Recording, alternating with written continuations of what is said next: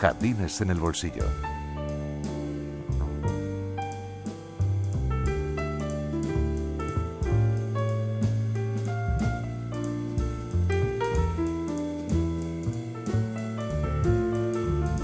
El Rincón de las Tablas, con Fernando Loigorri.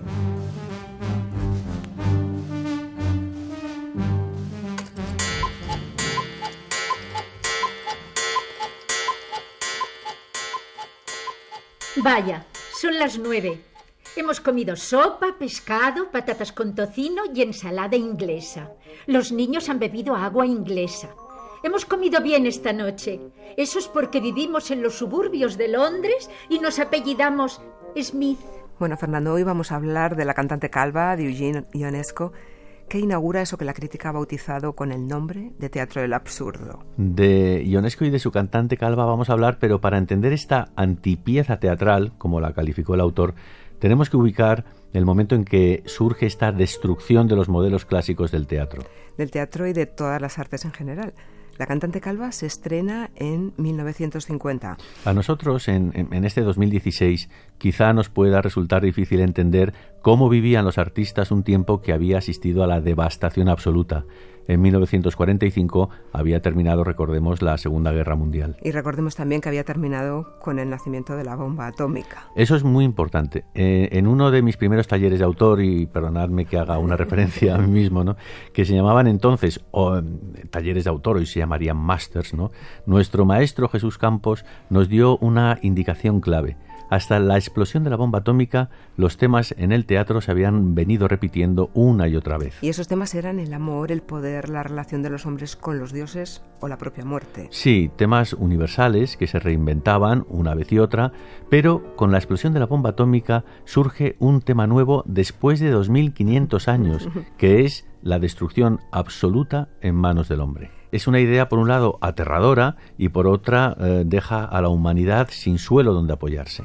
Escribía Albert Camus en 1942, tres años antes de la bomba atómica, un mundo que se deja de explicar, aunque sea con razones insuficientes, es un mundo confiado. Sin embargo, en un universo que se ve privado de las ilusiones y de la luz de la razón, el hombre se siente como extranjero. Esta escisión entre el hombre y su vida, entre el actor y su telón de fondo, es precisamente el sentimiento del absurdo. Las patatas están muy bien con tocino y el aceite de la ensalada no estaba rancio. El aceite del almacenero de la esquina es de mucha mejor calidad que el aceite del almacenero de enfrente y también mejor que el aceite del almacenero del final de la cuesta. Pero con ello no quiero decir que el aceite de aquello sea malo. Sin embargo, el aceite del almacenero de la esquina sigue siendo el mejor. Ionesco ahonda en esta idea de Camus cuando en un ensayo que escribe sobre Kafka, fíjate, ese gran precursor ¿no? de la absurdidad de la vida, dice, absurdo es algo que no tiene meta, cuando el hombre se libera de sus raíces religiosas, metafísicas y trascendentales, está perdido. Toda su obra o todo su obrar se vuelve sin sentido, absurdo, inútil, ahogado en su germen. Podríamos decir que la bomba atómica, por tanto, lo que hace es dar carta de naturaleza este sinsentido. Claro, no es casual que el teatro del absurdo con Ionesco, Beckett y Adamov a la cabeza surja a finales de la década de los 40. Margaret Bertol, en su Historia Social del Teatro, lo define muy bien. El teatro del absurdo es la comedia del arte del nihilismo, el gran guiñol de un mundo paradójico. La señora Parker conoce un almacenero rumano llamado Popescu Rosenfeld que acaba de llegar de Constantinopla. Es un gran especialista en yogur. Posee diploma de la Escuela de Fabricantes de Yogur de Andrinópolis. Mañana iré a comprarle una gran olla de yogur rumano folclórico. No hay con frecuencia cosas como esa aquí en los alrededores de Londres. El yogur es excelente para el estómago, los riñones, el apéndice y la apoteosis. Curiosamente, y si te parece, vamos a centrarnos ya en nuestro autor. Eh, Ionesco es un ser muy atormentado, pero con un gran sentido del humor. El sentido del humor es una vía de escape y de muy difícil articulación. Se han escrito muchos tratados sobre el drama, sobre lo serio, pero muy poco sobre la risa. Ionesco, que vive en una sociedad destruida y que tiene una vida difícil, se agarra al humor como tabla de salvación. Él era hijo de padre rumano y madre francesa. Nace en el año 1909 en un pueblecito rumano llamado Eslatina. Estuvo allí muy poco tiempo porque su padre decide trasladarse a París para terminar sus estudios de Derecho. En el año 1916 se produce el primer absurdo en su vida. Fíjate, además estamos eh, eh, viviendo, y Ionesco, bueno, está viviendo la Primera Guerra Mundial.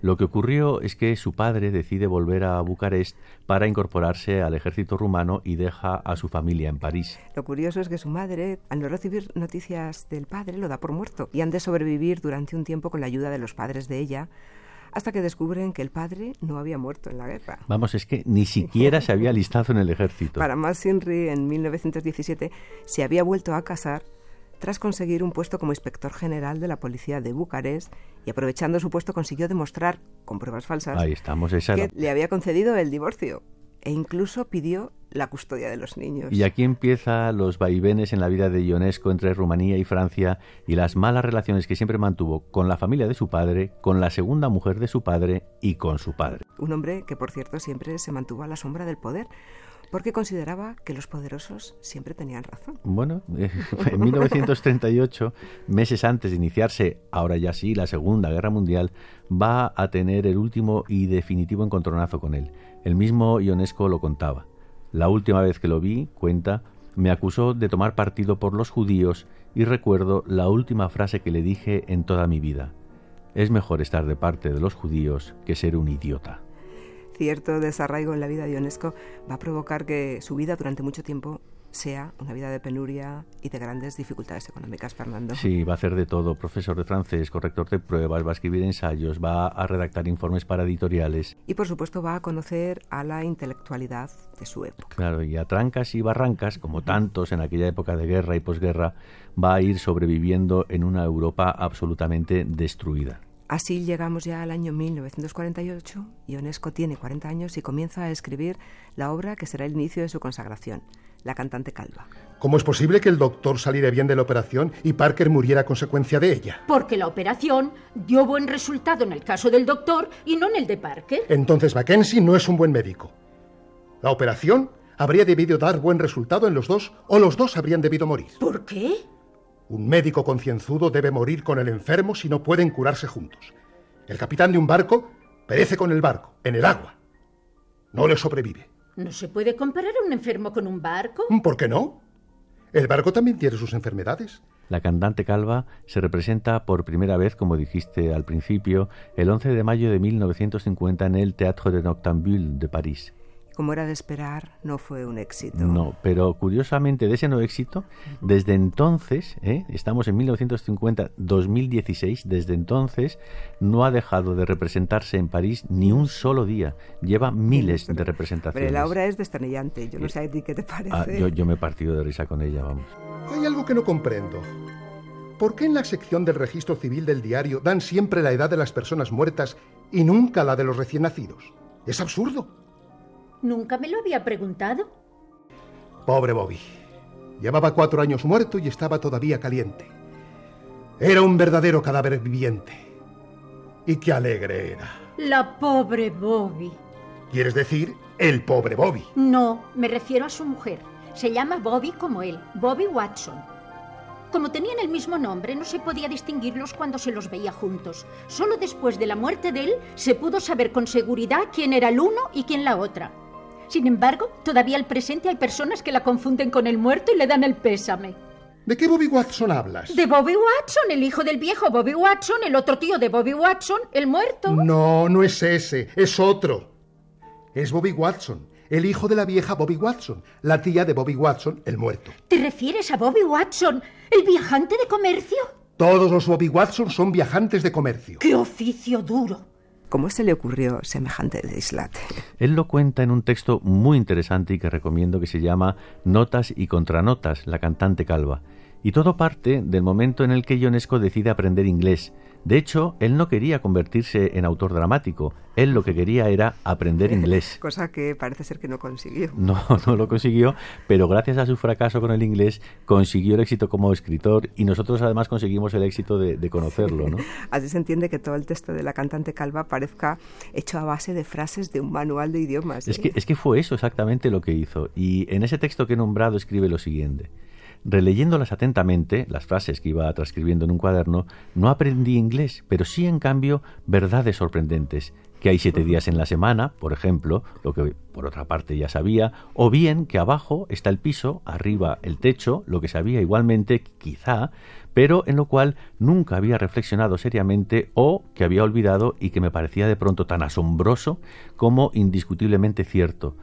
Tengo sin duda bastante espíritu filosófico, Ionesco, como para darme cuenta que lo que transcribía mi cuaderno no eran simples frases inglesas en su traducción, sino verdades fundamentales, comprobaciones profundas. Verdades fundamentales. ¿Los personajes también surgen de este manual para aprender inglés? Sí, sí, sí, también. De hecho, a Ionesco le parecía maravilloso que en el matrimonio formado por el señor y la señora Smith, la señora Smith le informara a su marido que estaban casados, que tenían dos hijos y una criada llamada Mary, que vivían en una casa a las afueras de Londres. Yo soy la criada. He pasado una tarde muy agradable. He estado en el cine con un hombre y he visto una película con mujeres. A la salida del cine hemos ido a beber aguardiente y leche. Y luego hemos leído el diario.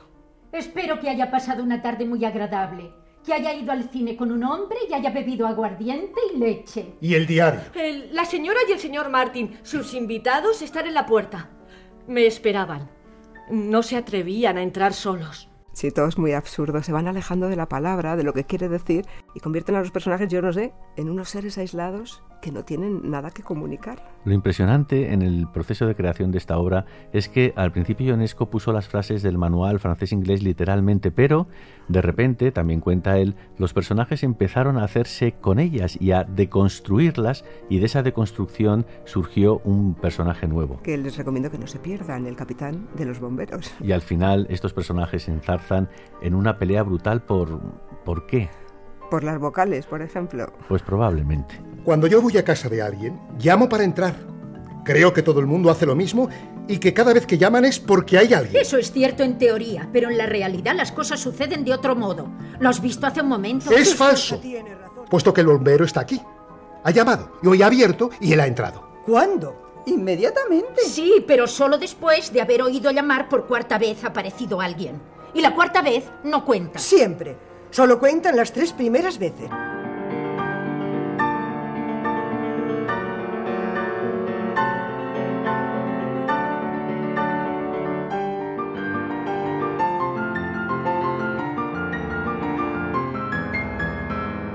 En el bolsillo